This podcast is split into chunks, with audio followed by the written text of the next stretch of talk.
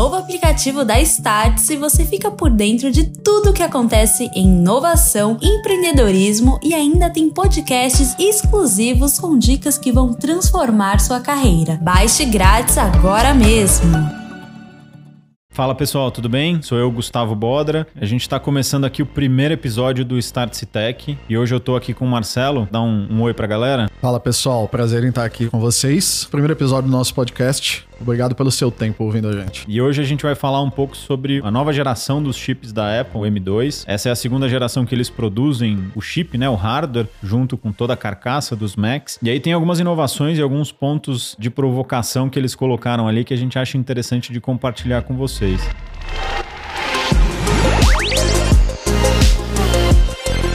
Start Tech.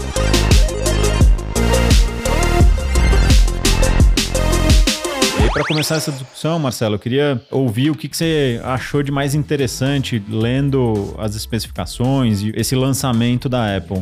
Ah, é legal porque assim, né? Desde 2006 teve um movimento dentro da Apple deles mudarem, deles migrarem da plataforma Intel que eles estavam usando, né? Pra quem não se lembra, quem é mais novinho no mundo Apple, a gente usava PowerPC antigamente, a gente não, eles, né? Adoraria ser dono da Apple, mas não sou. E assim, esse chip é uma coisa sensacional. Assim, ele é uma ideia de System on a Chip, não é nada do outro mundo, mas a Apple conseguiu fazer algo sensacional ali, né? Só pra vocês terem ideia, a versão 1 dele, comparado com a GeForce 10 1050 para quem gosta de jogo, uma 1050 Ti. Falando de Aztec Rooms, ela roda 159 frames por segundo, né? O Apple M1, cara, que é um chip totalmente integrado assim, não tem, não é uma coisa dedicada, ele já faz a 200 frames por segundo, enquanto uma Radeon RX 560 faz a 146. Tem uma brincadeira no mundo da Apple que diz que MacBook não é para jogar, mas eu acho que pela primeira vez a gente tem umas máquinas sensacionais. E eu acho que um grande ponto que a gente vai falar é que eles colocaram nesse chip o Neural Engine, né? Isso é um negócio que é meio transformador, assim, eles já tinham lançado dentro da versão anterior um módulo específico para redes neurais e inteligência artificial. E agora no M2 eles trouxeram isso uma versão melhorada. E aí traz uma provocação interessante, que é o seguinte: o mundo de inteligência artificial tá bombando, só se fala nisso, né? Todo mundo quer pensar em inteligência artificial, como é que a gente usa isso para transformar o dia a dia. E a Apple, quietinha ali, sem muito alarde, foi lá e falou: "Bom, eu vou construir um chip que tem um pedaço ali, um módulo específico já preparado para fazer esse processamento nativo" enfim, acho que traz algumas provocações e uns impactos Sim. interessantes no mercado, né, Marcelo? O iPhone tem os chips lá, os Bionic. Eu tinha o iPhone 11 na época que eu lembro que ele já teve, depois que soltou uma versão do iOS, que quando você tirava uma foto durante a noite, ele tinha um pequeno delay antes dele dizer que a foto estava salva, que na verdade ele estava acertando o ganho da imagem, acertava ali o HD, se não me engano, ele tirava uma foto como se fosse uma da HDR, né? Ele tirava três amostragens, escolhia a melhor. Eu imaginava que era só um quesito disso, né? Ele fazia, tirava três super exposta, com baixa exposição e normal, mas eu sabia que, na verdade, ele rodava dentro do chip do Bionic do iPhone, ele já rodava um algoritmo de machine learning para melhorar a foto. Eu falei assim, como, né? Pra quê? E a gente pensando, conversa que eu e o Gustavo tivemos várias vezes, assim, né? A gente tá acostumado a ouvir falar, por exemplo, do GPT-3, que é da, da OpenAI, né? Que é a inteligência artificial mais poderosa do mundo. Você precisa estar conectado na internet. Sem internet, você não vai rodar os algoritmos. Que, que a Apple deu pra gente é, com o Neural Engine no seu notebook, você tem acesso a processamento de machine learning, um processamento dedicado. Ele poderia fazer com a GPU, ele poderia fazer com a CPU, só que isso vai roubar o ciclo do processador, por consequência, seu trabalho fica mais lento. Não, eles colocaram um módulo para fazer isso. É, isso é muito louco, né? Muda um pouco o paradigma, porque a gente tem hoje todos esses modelos dependendo de uma conexão com a internet, de um servidor, né? De um processamento centralizado. Ali, né? Então, hoje você quer brincar com o Dali para criar imagens malucas, você tem que estar tá conectado, porque ele está rodando centralizado numa infraestrutura ali da OpenAI. Enquanto a Apple falou: não, peraí, esse negócio é interessante, cara. Vamos botar dentro do computador de quem está trabalhando, de quem está ali no dia a dia, para que se meus desenvolvedores quiserem criar uma aplicação de inteligência artificial, ele possa fazer isso mesmo desconectado. Então, cara, deve começar a surgir aí aplicações que utilizam desse módulo, né, de inteligência é. artificial para processar localmente, cara. E aí não dá nem para imaginar o que esses caras vão criar. Logo na saída do M1, né? Lembra, gente? A gente tá falando agora com um pouco no foco do M2 ou da família M, né? Logo quando ele saiu, muita gente disse assim: ah, não é possível acessar as APIs de, de machine learning dele, né? A Apple já liberou isso. Se vocês forem lá no tem o developer.apple.com/machine learning, você já consegue baixar o framework. E para quem não conhece, o que que você vai fazer com o machine learning ali? Ele permite que você treine modelos ali dentro dele. Porque a grande complicação do machine learning é você treinar a máquina para reconhecer padrões. É isso que a, a IA faz no final das contas. Com esse framework, você já consegue pegar modelos, treinar a IA dentro do macOS nativo. Então, assim, todos os softwares agora, para quem quer ter uma ideia do que a gente pode fazer com isso, existe um plugin do GitHub, desenvolvedores aí que sabem o que a gente está falando, que é um repositório de código na internet, né? Que ele é, ele é aberto para as pessoas, ou você pode pagar também para colocar o código da sua empresa ou o seu código dos seus projetos de maneira privada lá. Eu costumo chamar o GitHub do Instagram dos, é, dos devs, cara. Instagram do dev, né? Tem um snippet que você instala do GPT-3 lá da OpenAI, dessa tecnologia que a gente está falando, dessa IA mais poderosa do mundo, que ele pede validação do CPF. Ele escreve a função sozinho. O trabalho do desenvolvedor é dizer o que ele quer. O GPT-3 põe o código. Só que isso você depende tudo de estar na internet, você depende do GPT, você depende. E quando isso for nativo do seu Mac? Se você estiver programando lá no Xcode ou você estiver usando qualquer ferramenta que você quiser, e o seu Mac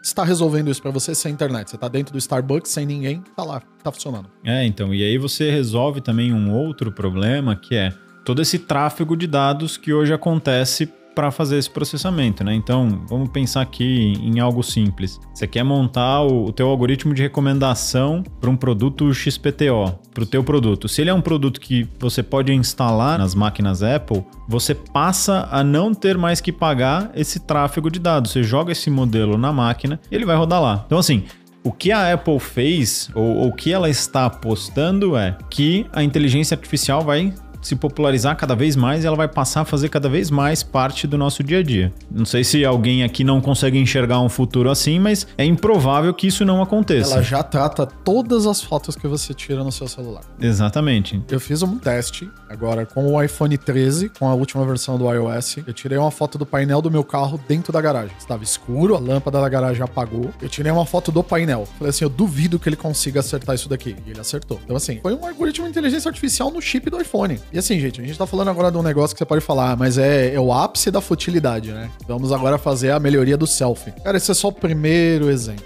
Quem é gamer conhece uma coisa, né? Os jogos da primeira geração do videogame normalmente são. Você fala assim, eu comprei, eu gastei todo esse dinheiro pra quê? Eu não tô vendo diferença nenhuma. E quando você vê o final da geração, você fala assim, eu nunca imaginei que esse hardware fosse capaz de fazer isso. Então, assim, a gente só tá vendo o início, início, no início do início, assim. A gente falou do GitHub, que ele dá lá do, do Instagram para desenvolvedor, e ele preenche o código sozinho. Só que se vocês pegarem notícias que estão rolando aí sobre escassez de profissional de tecnologia, profissional de tecnologia tá com salário extremamente inflacionado, é poucas empresas hoje estão conseguindo. O que que bombou? No code. Ou seja, eu consigo fazer coisas de software ou de aplicações sem programar. Com a IA me ajudando a programar ainda mais e ela fazendo e ela gerando basicamente o código sozinha, quanto tempo vai demorar para nós termos o, aquele sonho de voltar ao que era que todo mundo consegue ser o programador, todo mundo consegue tirar o máximo da máquina? Isso assim, né? A gente tá falando de coisa muito técnica, né? Provavelmente ela vai te ajudar no teu dia a dia de formas assim, que desde te ajudar a escrever melhor, tem uma autora nos Estados Unidos que ela tá escrevendo um texto em parceria com, a, com o GPT-3. Você vai falar, peraí, mas aí não, não vale. Ela tá escrevendo com a IA. É, tá. É, cara, e não precisa ir muito longe aqui. Para quem já conhece um pouco de Startse, a gente lançou recentemente o livro Organizações Infinitas e o prefácio desse livro foi escrito com o GPT-3. Então, assim, ele já entende português e tem uma série de outras coisas bacanas que você consegue construir. Mas acho que a principal inovação ou a principal oportunidade que a gente enxerga, pensando nessa questão da nova linha M de chips da Apple, é a Apple aposta que o mundo vai se basear em inteligência artificial. Logo, o que ela está fazendo é, cara, eu vou montar um hardware que está preparado para este mundo. Ainda não tem tanta aplicação no dia a dia para esse negócio? Não tem. Da mesma forma que ninguém imaginava que o iPhone ia ser o que, ia, que virou, ninguém imaginava que o iPod ia ser o que virou. Eles estão mais uma vez fazendo uma aposta num futuro que é muito improvável que não aconteça, né? É... Vamos lá, gente. Mercado de notebook ou PCs em geral, PCs ou pense em computadores. Quanto tempo faz que você não vê nada em computador que não seja processador mais rápido, mais memória, mais HD, mais leve? Celular, o que é celular? Mais câmera, mais hardware, mais memória, melhor conectividade de internet. Quanto tempo faz que a gente não tem uma disrupção? Quanto tempo faz que surgiu o último iPhone? Ah, deixa eu ver então, quando surgiu o último iPhone. Então o mercado tá hiper saturado. Eles pegaram uma brecha ali dentro do mercado de tecnologia e falaram assim, cara, vamos transformar a inteligência artificial algo nativo de qualquer computador. É, então, e além disso, aí extrapolando um pouco mais a, as possibilidades, o que a Apple tá fazendo é, daqui a pouco, eles vão trocar todo o parque de. É, todo o Intel, né? Todo, todo Intel, Intel é. por chip deles. Por um lado, eles vão saber muito bem o que tá acontecendo, isso passa a ter mais controle, mais dados, etc. Ou, no pior dos casos, eles vão criar uma rede gigantesca de máquinas que podem processar inteligência artificial. Então, assim, de novo, é a Apple fazendo uma aposta num futuro que pouca gente está enxergando. Você vai olhar para Intel e outros concorrentes, eles não estavam pensando nisso. Provavelmente agora eles vão correr atrás com, com o lançamento. E a Apple sempre desafiando o, o status quo, né? O que, que a gente pode fazer de diferente pensando no futuro, mas já uns cinco anos na frente, enquanto ninguém nem imagina que isso vai acontecer e todo mundo acha que é loucura. É, e eles foram massacrados porque eles tiraram o pino P2 lá do fone de ouvido. Não, é um absurdo. Hoje em dia eu ando na rua e eu vejo muito mais gente com um fone Bluetooth usando o celular do que com os fiozinhos pendurados do bolso. É aquele negócio. Ame ou odeie a Apple. Você tem que, no mínimo, dar o braço a torcer que eles tentam.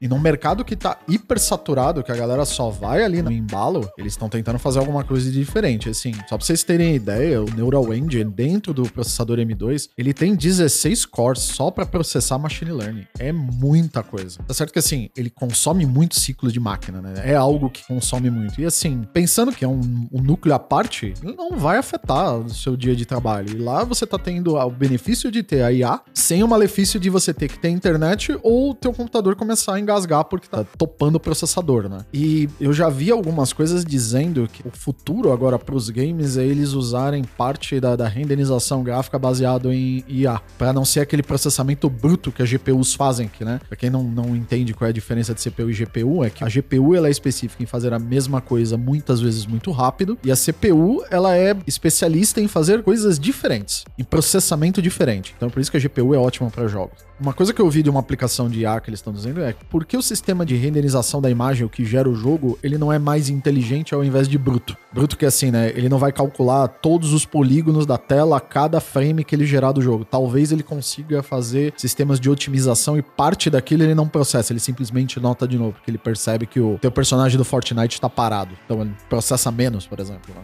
É, e aí vai começar a surgir as inovações, né? Então o que, que é, além de olhar para o futuro e direcionar as tendências, a Apple sabe fazer muito bem? Ela sabe conectar uma, a plataforma de desenvolvedores que ela tem de forma magnífica. Então, o que, que eles fizeram quando eles lançaram o chip M1 ou M2, né? A série M? Eles, junto com isso, já lançaram com o Framework para você utilizar esse Neural Engine. Então, assim, imagina todo mundo que desenvolve Apple, desenvolve coisas para a Apple com esse framework na mão. É aquela coisa, né? Hoje todo mundo acha que a Alexa é extremamente disruptiva porque ela fala com você, ela te entende. Só que tem processamento, tem muita coisa que a gente já faz por trás que é do nosso dia a dia ali. Principalmente quem fala de venda, né? Quem, por exemplo, algoritmo de recomendação. Eu não vou entrar nem na seara de TikTok aqui, porque isso para mim chega a ser quase uma coisa, é quase bruxaria o que eles fazem, né? O algoritmo é tão bom que ele já aprendeu não a entregar conteúdo, ele aprendeu a viciar as pessoas. Aí você olha e fala assim, mesmo o Facebook, né? Tava olhando outro dia o Facebook, eu me peguei quando eu tava no quarto vídeo da sequência dele. E o meu Facebook eu uso, assim, basicamente nunca. Ele mostrou a parte do Reels ali para mim, eu fui falar, ah, não, que legal, olha só. Quando eu percebi, eu tava no quarto vídeo. E eu falei, gente, o que que aconteceu aqui? E ele basicamente não tem interação comigo. Mas o algoritmo de recomendação que já roda algo de machine learning ali embaixo, quatro vídeos foi o suficiente para ele me entender. Ele falou, ó, oh, o perfil do Marcelo é esse aqui, ele gosta disso. Ele me recomendou quatro vídeos super interessantes. Coisinha de um minuto ou um minuto e meio ali, eu achei sensacional. Quando eu percebi o que tinha acontecido, eu falei, nossa. E aí, com essa comunidade gigantesca de desenvolvedores que a Apple tem, é uma questão de tempo para surgirem ideias que ninguém estava imaginando. Então, assim, qual é a probabilidade de surgir um negócio completamente disruptivo a partir disso daqui? Cara, é gigante. Tem muito desenvolvedor. Eu nem consigo imaginar quantos caras tem criando aplicativo para Apple. Pense fora da caixa, né? Porque a galera vai pensar, ah, é algoritmo de recomendação, é melhor de foto. Não. A grande aposta nossa é que é uma frase famosa, eu vou parafrasear os caras que toda a inovação acontece num ponto de inflexão da tecnologia. Né? Ou seja, está tudo ali, está tudo no ar, alguém pega aquilo e materializa em inovação. Nós aqui acreditamos que alguém, algum dessa da base enorme que o Gustavo está falando, vai vir com algo e vai quebrar o paradigma das coisas. Assim. Vai chegar e vai falar, putz, é isso. É, então. Não é mais ou menos isso, Gustavo? A ideia que a gente fala, vai, realmente vai surgir do nada. Vai surgir, assim. O, o que acontece nesses movimentos é a mesma coisa que aconteceu quando a Apple lançou a App Store. Putz, Não tinha. No começo passou um tempo ali, tinha três aplicativos, cinco aplicativos, é. dez aplicativos. Isso não de... vai dar em nada, né? É, isso não vai funcionar, não, não é esse o caminho. Só que chega um determinado momento que essa curva exponencial ela vira, que é esse ponto de inflexão. E aí ninguém para. A curva exponencial ela vem pequenininha, pequenininha, pequenininha. Num determinado momento ela buf, estoura e aí você tem essa transformação gigantesca. Então, olhando aqui para fazer um mapeamento de sinais, que é um pouco do que a gente discute bastante, né? Qual que é o sinal que esse lançamento nos, nos dá e, e a gente deixa aqui na memória para acompanhar? A Apple está apostando num futuro onde a inteligência artificial vai estar muito presente na nossa vida. Logo, ela precisa estar próxima das pessoas e ela precisa estar ali na ponta da onde é entregue essa experiência. Para quê? Sei lá, para dar uma... sem independência, né? Na ponta da mão de todo mundo e sem independência. Exatamente. Então assim, vale muito ficar de olho para entender quais são as aplicações, o que, que vai sair de app aí usando esse Neural Engine, né? enfim, essa parte de machine learning já nativa da Apple, mas a nossa aposta é que vai ter um ponto de inflexão. Muito em breve esse negócio vira e aí a gente vai ver coisas que ninguém nunca imaginou. É, falando de exponencial que o Gustavo estava falando, isso é a diferença dessas empresas modernas, né? Quando a gente fala de Uber, quando a gente fala de.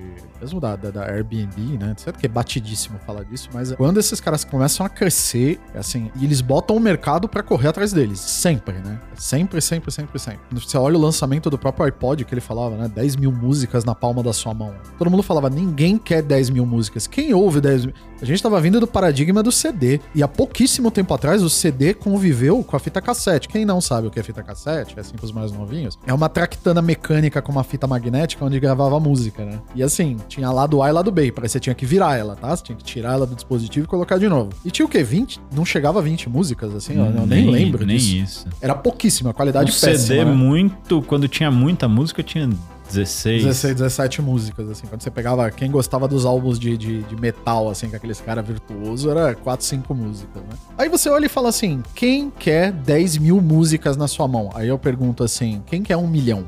Nem música você tem mais no celular. Hoje você tem o Spotify na sua mão, você tem o Deezer, você tem o Viber. Acabou, assim. Olha, nem música mais no aparelho você não tem. E a Apple botou todo mundo para correr atrás dela, né? Tanto é. que virou a palhaçada, né? Que é a brincadeira que ele falava, né? E sim, existe um app para isso. Virou o slogan da App Store. Né? Exatamente. E, aí o ponto é, a hora que o primeiro pega e começa a crescer, que é o que a Apple tá apostando, ninguém pega. N não tem como. A, a velocidade para você replicar já passou. O e tempo... mostra pro mercado, né? E o mercado faz, entra naquele famoso ciclo de faz porque o cara fez e deu certo. É, então. E, e aí você perde o time. Então, a nossa aposta é isso. Alguém vai usar isso de forma completamente criativa e a gente vai vai olhar e falar: puta, como é que eu vivia sem esse negócio aqui? Como é que eu vivia sem ter um processamento de inteligência artificial no device que eu tô usando aqui todo dia? Eu aposto que é alguma coisa que vai nascer dentro da redação de textos, por exemplo. Eu estou escrevendo uma resposta o e-mail, é parte de uma proposta, nada não muito sintético. Por exemplo, assim, ah, eu tô fazendo o pitch da minha startup aqui. Não acredito hoje que consiga isso. Mas você que está escrevendo algum ensaio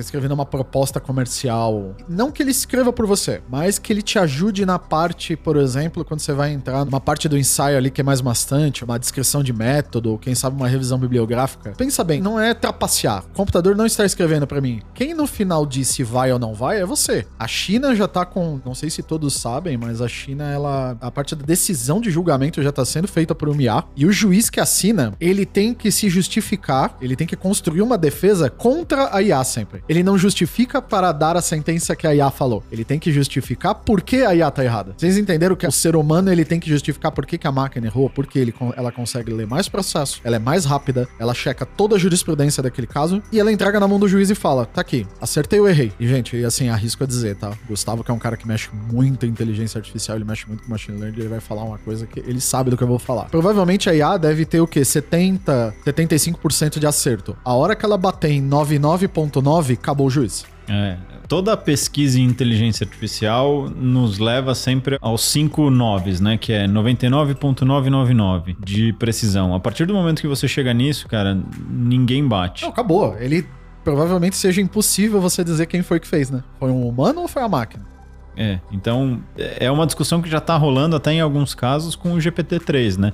Tem muita gente fazendo teste de escrever artigos usando a inteligência artificial e depois pergunta se o que, que achou e as pessoas não conseguem identificar que foi uma IA que escreveu. É, já, já fui vítima disso e eu caí, tá? Eu tava assistindo, comecei a assistir Westworld ontem, recomendo inclusive é uma ótima série. Tem uma hora que um cara que é um visitante do parque, ele pergunta pra uma das anfitriãs, né, que vai receber ele para explicar como é que funciona a regra, ele pergunta para ela: "Você é real?" Aí ela olha e fala: "Se você não percebe a diferença, importa?" Cara, eu queria imortalizar essa frase e colocar num quadro para mim para falar assim: "É, é isso aí que é inteligência". Eu achei assim, parabéns para quem escreveu esse roteiro. Não lembro bem quantos anos Westworld saiu, mas assim, se você não percebe a diferença, importa se é real ou não? É, é uma provocação interessante. Essa foi maravilhosa, eu achei assim. Por quê? Porque semana passada alguém aplicou essa em mim e eu caí. Me mandaram um documento, me mandaram um artigo, eu li e elogiei ainda. Eu falei, nossa, achei ótimo porque tá bem sintético. Eu gostei bastante, tá indo direto ao ponto. Mas caí que nem um pato, tá? E esses testes estão acontecendo cada vez com mais frequência, né? Eu, essa brincadeira eu fiz exatamente para testar isso. Eu gerei um texto com inteligência artificial, mandei pro Marcelo e, e ele não conseguiu ver a diferença. Isso é o que a gente chama do, do teste de Turing. A partir É. do momento que você não sabe se é uma máquina ou uma Falhei. pessoa. Falhei em detectar, mas eu ainda virei e falei, cara, eu tenho o feedback que eu dei pro WhatsApp pro Gustavo. Eu ainda falei assim, cara, gostei, você conseguiu ser direto ao ponto. Você fez um artigo curto e que tá entregando aquilo que precisa. Ele falou, é, só pra você saber, foi o GPT-3 que escreveu o teu. Ah. Falei, que bom, né? Que bom, né? Não, não, não consegui sacar que era. Sem brincadeira, gente. Se eu lesse isso umas 15 vezes, eu talvez notasse, mas não. É, é, é difícil, assim. Hoje a gente chegou num nível que, que tá difícil de achar a diferença, principalmente nessa parte textual. E aí, acho que pra gente começar a, encerrar e fechar esse assunto aqui, eu queria de novo reforçar qual que é o sinal, né? Acho que essa é a ideia aqui do, desse nosso bate-papo, é sempre trazer assuntos de tecnologia e meio que mapear alguns sinais que a gente enxerga de pra onde esse mundo tá indo. Então, resumindo todo esse bate-papo aqui, pessoal, o que, que a gente enxerga? A Apple viu um futuro onde inteligência artificial vai estar cada vez mais na nossa mão e eles estão apostando que, tendo um device preparado para isso, vai ser uma vantagem competitiva. Cara, se falando de Apple, eu acho que é um negócio que vale a pena ficar de olho. Sempre vale. É o que eu disse. Ame ou odeie, mas pelo menos preste atenção. É, eles erram bastante, mas também quando eles acertam, são acertos grandes, diga-se iPod, iPad, É. iPhone e, Aí, e tudo né? mais. É, e a gente acabou até falando da loja de música da Apple, que simplesmente acabou com o mercado fonográfico. É, também foi o. Simplesmente acabou com o mercado fonográfico. De novo, né? Quem, quem vai querer comprar uma música por 99 centavos? Todo mundo. Você não quer mais comprar o CD com 13 pra ouvir quatro músicas. É, exatamente. Então, assim, gostaríamos de ouvir o que as, a gente gostaria de conseguir ouvir o que todo mundo vai falar, das suas opiniões, né? Deixem suas apostas, tragam pra mesa, porque é nesse momento que quem embarca na subida da onda é quem vai estourar de ganhar dinheiro com isso. E é onde a gente decola os negócios. Então, assim, eu me odeio, mas preste atenção. Por hoje a gente encerra. Esse foi o nosso primeiro bate-papo de muitos que virão. Anote o sinal e deixe seu feedback que é sempre importante pra gente. Até a próxima.